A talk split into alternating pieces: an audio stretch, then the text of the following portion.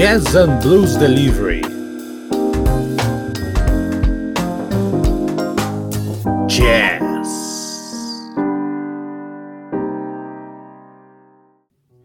Benjamin Taubkin, disco O Pequeno Milagre de Cada Dia de 2017.